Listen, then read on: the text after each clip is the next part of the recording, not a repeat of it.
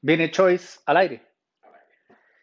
Muy buenas noches a todas y a todos. Estamos en una nueva edición de Café para Tres presentado por Coca-Cola con café. Hoy es jueves 2 de septiembre del año 2021. Estamos en una edición especial tomando en consideración Santísima Trinidad, que la gran mayoría de ustedes eh, están probablemente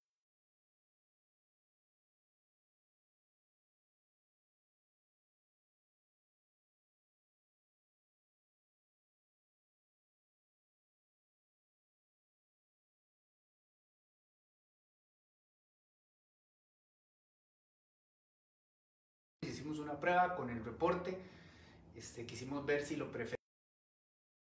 Siguen sonando cosas, el audio se está yendo. Se fue otra vez, Alejandro. Ya revelé tu nombre, era uno de nuestros grandes secretos. Ale, me estoy escuchando a mí mismo. Pero suena en el video. No puedo escucharlo porque cada vez que lo pongo te suena voz. Ya estamos. Que la gente nos que escriba si te escucha bien. Por favor, pueden escribir si estoy sonando. si me escuchan. Que alguien ponga en los comentarios si me escucha. Ya regresó. Ya regresó, no, genial, perfecto. Entonces le damos, porque la gente tiene que ver un partido. Eh, hicimos una prueba con el reporte este lunes eh, con un formato distinto, fue ampliamente rechazado. Recibí una gran cuota de hate mail que tomo muy a bien porque significó un gran respaldo para la versión comentada. Eh, 92% al final de cuentas cuando terminamos de contar votos eh, no estuvo tan parejo como la votación del PAC. No, fue amplia la diferencia, 92% a 8, así que seguimos con el reporte comentado, vamos a tratar de ahora que estamos entrando en temporada política, eh, hacerlo lo más vibrante y entretenido posible, de modo tal que podamos enganchar con ustedes y llevar un buen pulso a los acontecimientos de aquí hasta febrero. Porque ya oficialmente, aunque obviamente no han cerrado las inscripciones y el tribunal no ha, eh, valga la reiteración, oficialmente decretado el inicio de la temporada electoral, ya estamos ahí. Y yo diría que el punto de partida oficial es el debate de ayer, que será parte de los temas que abordaremos hoy. 7.58, estamos todavía con buen tiempo. Eh, eso por un lado, también gracias a las personas que me escribieron después del programa del jueves pasado. Ya estamos de vuelta, ya estamos. ¿Qué pasa, producción? ¿Por qué señales? Ah, un mosquito, ok. Vean, aquí ya está con el dengue, se combate. Eh, después de- del programa eh, recibí bastantes mensajes, lo aprecio muchísimo. Venimos con todo, de vuelta, en la, en la línea tradicional. Primero, comercial. Esta semana es la semana más importante desde que empezó este país a recibir dosis de vacunas contra la COVID-19. Es la semana más importante y, probablemente no habrá ninguna otra como esta, debido a que coincidieron tres este, envíos en préstito, dijiste. Cargamentos. Ah, tres cargamentos distintos coincidieron. El de Pfizer, que llega todos los jueves, es decir, hoy llega con 171.900 dosis. No es tan sabroso como a uno le gustaría, pero bueno, vamos a perdonárselo a Pfizer. Set- eh, 204.000 de AstraZeneca directamente de- del laboratorio llegaron esta semana. Recuerden que AstraZeneca manda básicamente cuando quiere, pero ahí va, ahí va. Van, andan por ahí del, si no me equivoco, 50% por ahí de, lo que se le has contratado. El que nos está quedando súper mal es este, el programa de la Organización Mundial de Salud, COVAX, que eh, le arreglamos con ellos 2 millones de, de vacunas y a este momento del año, que estamos ya en septiembre, hemos recibido apenas el 8%. Hay toda un, todo un crucigrama político eh, que explica eso. Alguien dijo con un poco de humor que se nos castiga por hacer las cosas bien. Es una forma de verlo, ¿no? Es decir, ellos están priorizando países que están pasándola peor que nosotros. Lo que pasa es que yo no sé qué tan claro estaba eso a la hora de negociar, porque si vos pedís 2 millones y te han llegado 120 mil eh, casi un año después, de pronto no los habrías pedido por ahí. Eh, también habría que ver el tema de los precios y demás. El tema es que estamos, anda bien la cosa, porque en total esta semana están entrando 695.190, o sea, casi 700.000 dosis de vacuna contra COVID entran esta semana. Bienvenidísimas sean. Sin embargo, dos cosas. Primero, he notado que la gente ya no quiere saber nada de la pandemia y ya nada le importa la pandemia. Es decir, estás 300, ah, es que no sé si lo indiqué, 309 mil nos entraron vía donación de gobierno de Canadá, llegan este domingo, se anunció hoy en la mañana, lo anunció el presidente de la República, son 309 mil donadas por Canadá, cero Fox Given en este país, o sea, a la par de la donación de Estados Unidos, que tuvo una reacción masiva de la gente, esto como que no, ni siquiera llegó a ser trending topic en ninguna de las 27 redes sociales más populares de esta inmensa nación. Eso a mí me llamó mucho la atención, creo que tiene mucho que ver con que la gente nada más está harta y ni siquiera las buenas noticias le emocionan o de pronto que consideran que si los otros dieron medio millón, 309 mil son despreciables. Son un montón, no son nada despreciables. De hecho, hubiesen sido 100 mil y serían dignas de gran celebración. Pero en fin, siento que la gente está saturada y quizá por eso tampoco les importó o les importa mucho que eh, el día de hoy el reporte COVID habló de 2.991 casos nuevos. Esa es la tercera cifra más alta de toda la pandemia. En este momento estamos en una situación muy, muy, muy, muy delicada. Yo estimo, imagino, que la poca gente que sigue este espacio es gente a la que le importa mucho la realidad y el acontecer político nacional y, por supuesto, está bien al tanto de lo que está pasando con la pandemia. Así que el regaño no es para ustedes, es más, no hay regaño para nadie pero imaginaría yo que esta información ya la manejan y que entienden lo que implica. Y, lo que implica es, en un momento en el que básicamente todo el mundo está como en modo, ustedes saben que cuando llego todo el mundo estoy consciente de que es una generalización odiosa, ¿verdad? Es una cuestión de facilidad retórica.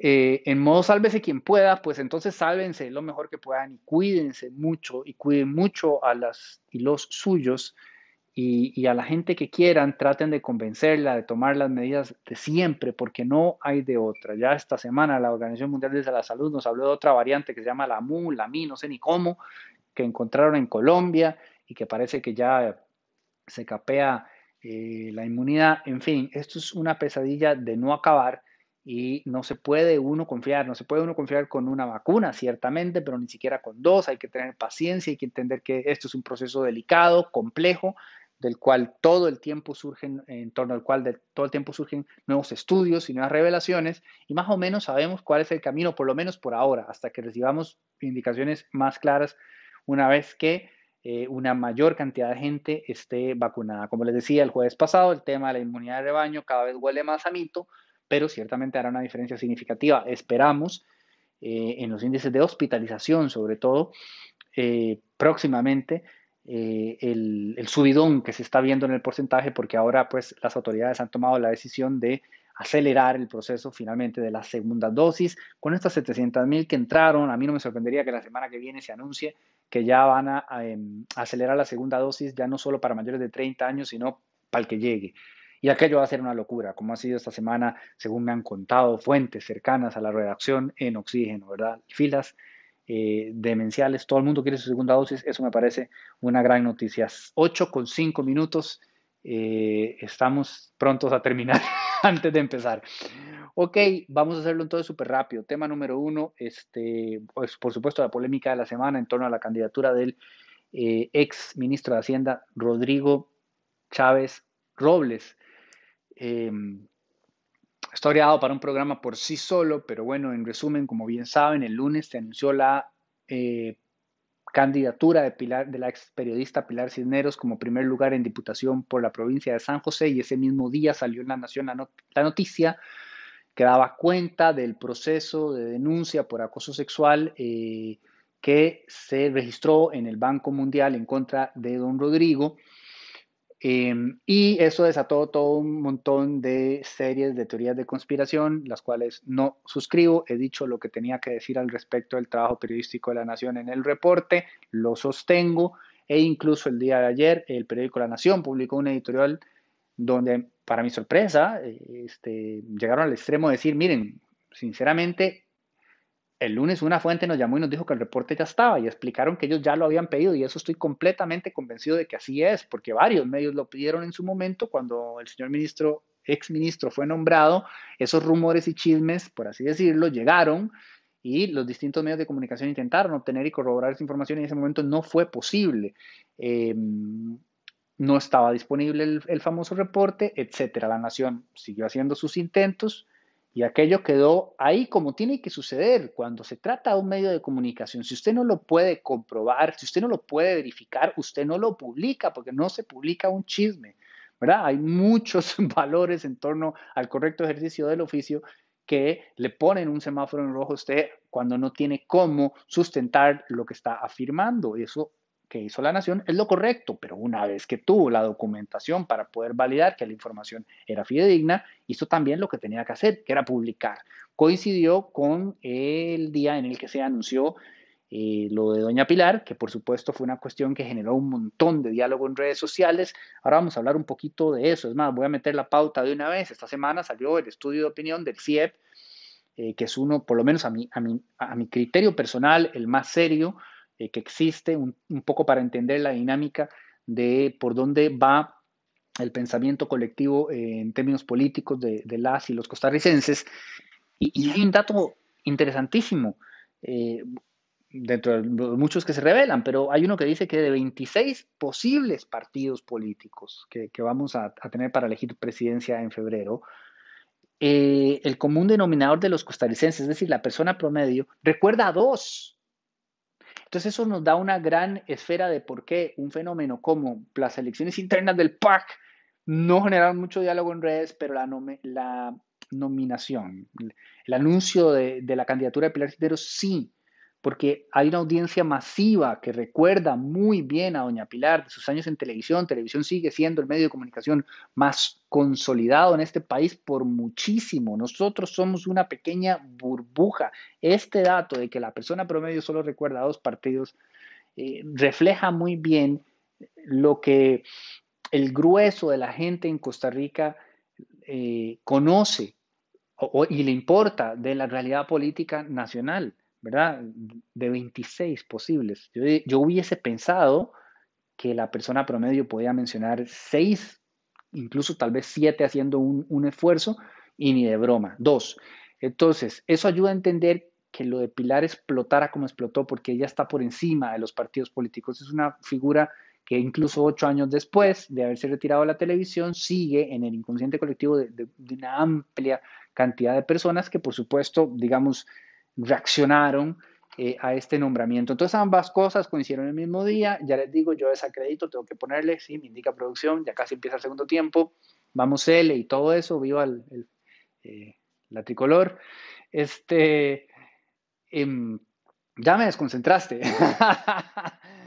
eh, así que yo desacredito por completo las teorías de conspiración. Hay algunas sobre teorías de conspiración que incluso consideran que quizás más bien el anuncio de lo de Doña Pilar se hizo estimando que ese día saldría lo de la nación. Eso podría ser cierto, que el, comando de campaña de don Rodrigo haya dicho, caramba, ya está en el sitio web del Banco Mundial el reporte. O sea que hoy va a salir esto, o sea que hoy lo anunciamos. Es decir, es una posibilidad, pero tampoco hay como comprobarlo, ¿verdad?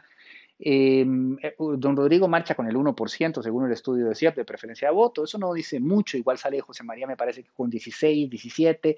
Eh, quizá Linet creo que estaba como con un 4, el resto también como 1, 0, tal. Indecisos era como, no sé, 55%. Es decir, en este momento no hay ninguna claridad, pero lo que es evidente es que don Rodrigo, junto con otros candidatos como de esa, eh, de esa calaña, iba a decir, de ese segmento, no estaban muy presentes en el inconsciente colectivo y, y, esto es algo que hay que tomar en cuenta, ¿verdad? Porque uno estimaría, o sea, yo considero que después de esto, que esto no son rumores, esto no son chismes, no, no, no, esto es un debido proceso donde hubo una gran cantidad de testigos, donde hubo toda una investigación que luego se escaló y se fue en alzada a un, a un eh, comité administrativo que verificó la información, etcétera, etcétera. Yo creo que, es decir, a mi entender y en mi opinión personal, lo único que corresponde es renunciar a la candidatura, cosa que ya hoy mismo anunció eh, que no piensa hacer. Eh, o sea que queda por verse cómo afectará esto. Eh, el desarrollo de la carrera hacia la presidencia de don Rodrigo Chávez. Mm, ya voy, ya voy. El tema 2 era el tema del estudio del CIEP. El tema 3, el estado de la educación. Por favor, lean la noticia que preparó Andrea, se las enlacé en el reporte de hoy. Eh, es un tema fundamental que debe ser discutido con propiedad en las próximas, eh, este, la próxima campaña electoral. Trilce escribió, rescató una parte del estudio que quiero, que quiero citar porque me parece que es fundamental eh, que la tengan presente las personas que nos van a pedir el voto. Vamos a ver. Cuando producción me presiona, todo me sale mal. Diosito Ya no sé ni usar Internet. Es vital que la ciudadanía demande de los partidos políticos que la educación sea un tema central en sus programas y que quienes asuman las jerarquías del Estado no lleguen a improvisar soluciones. Te lo pedimos, señor, ponía Trilce, absolutamente. El Estado es más allá de crítico. Ayer se abordó un poquito, que es el tema número cuatro, y con este cierro en el debate de UCAEP, el tema de educación, se que había cuatro candidaturas, Fabricio Alvarado, José María Figueres Olsen, eh, Linet Saborío y don Rolando Araya.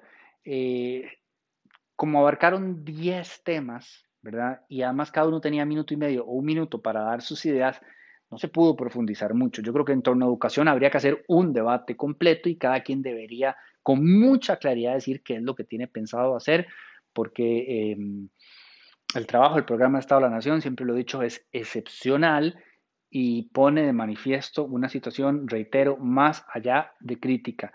Es, es, urgente, es, de emergencia nacional.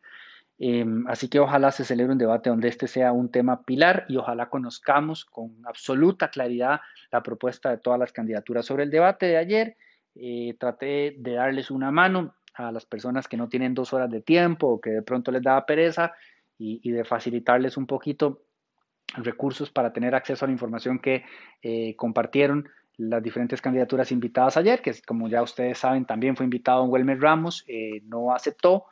Em, y, bueno, las que se invitaron fueron las que están mejor colocadas por el momento en las tendencias y que además tienen representación en la Asamblea Legislativa. Había una serie de reglas que tenían sentido, francamente tenían sentido, y yo lo celebro porque eran cuatro y por lo menos se les pudo escuchar un poco. Imagínense cuando sean 25, cómo va a ser aquello. No tengo ni la menor idea de cómo se va a resolver a nivel de debates. Em, les decía que traté de darles una mano, por esa razón transcribí el debate completo a mano alzada. Es casi literal, cualquier persona que quiera revisarlo va a poder corroborar que no, no cambié nada. Traté fundamentalmente de acotar todo lo que cada uno de ellos dijo, incluyendo las cosas que decía don Rolando Araya cuando me costaba entenderlas, pero hice mejor esfuerzo por traducirlas, supongo, o por lo menos por transcribirlas. Em, eso por un lado, ese, enlace está en el reporte de hoy también y por otro, en el reporte de hoy traté de contarles un poco mis impresiones generales en el sentido de que considero que don José María Figueres se, la jugó este, muy safe, está muy tranquilo, eh, me parece que él considera que tiene un punto de partida a su favor. Es un, una situación muy interesante porque es el, candidato mejor posicionado en las encuestas, pero a la vez también es el que tiene más opiniones negativas en contra. Entonces, de verdad que el escenario de todo puede pasar es así, es completamente así. En el caso de doña Linet me llamó la atención que no me parece que se esté todavía preparando lo suficiente para estos debates. Este primero tomémoslo como un calentamiento, ya habrá, digamos, como, como les decía en el reporte, lo ayer fue un conversatorio, ni siquiera hubo un debate, no hubo confrontación. Cuando se preguntaron los unos a los otros, lo que se hacían eran preguntas sumamente sencillas que les permitían tocarse la espalda y decir, ah, sí, yo también estoy de acuerdo, usted también quiere que seamos bilingües, sí, yo también creo que ser bilingüe es muy importante. O sea, no, no, no, no fue de ninguna manera confrontativo. Eh, entonces es una especie de calentamiento y yo creo que a Doña le falta calentar mucho, entrenar mucho, prepararse mucho y poder transmitir con mayor claridad sus ideas y convencer a la ciudadanía de que en efecto domina eh, los principales problemas del país y tiene claras cuáles son sus propuestas, más allá de hablar de diálogo y soluciones integrales, porque, bueno, eso se convierte en retórica similar a la que están escuchando de mí en este momento, que se convierte en retórica vacía y no, y no va a llegar a ser convincente. Eh, don Rolando es una figura que para mí es muy misteriosa, o sea, él ha logrado arrastrar una importante cantidad de gente eh, detrás de su tendencia, tan es así que le dieron un partido y hay gente de liberación que se fue y ahora está con él, o sea, a mí me llama mucho la atención toda esa dinámica. hace mucho tiempo que él estuvo en televisión, entonces realmente eh, es todo un tema que, lo trasciende a uno. Hay que prestarle atención, hay que prestarle atención. ya voy, ya termino. Y por último, es el título del reporte de hoy, Alejandro este, Fabricio hizo la tarea, a mí me sorprendió por completo, es otra persona, o por lo menos lo fue ayer, hay que ver cómo se va a comportar en el resto de la temporada electoral, pero está a años luz de lo que vimos hace cuatro años.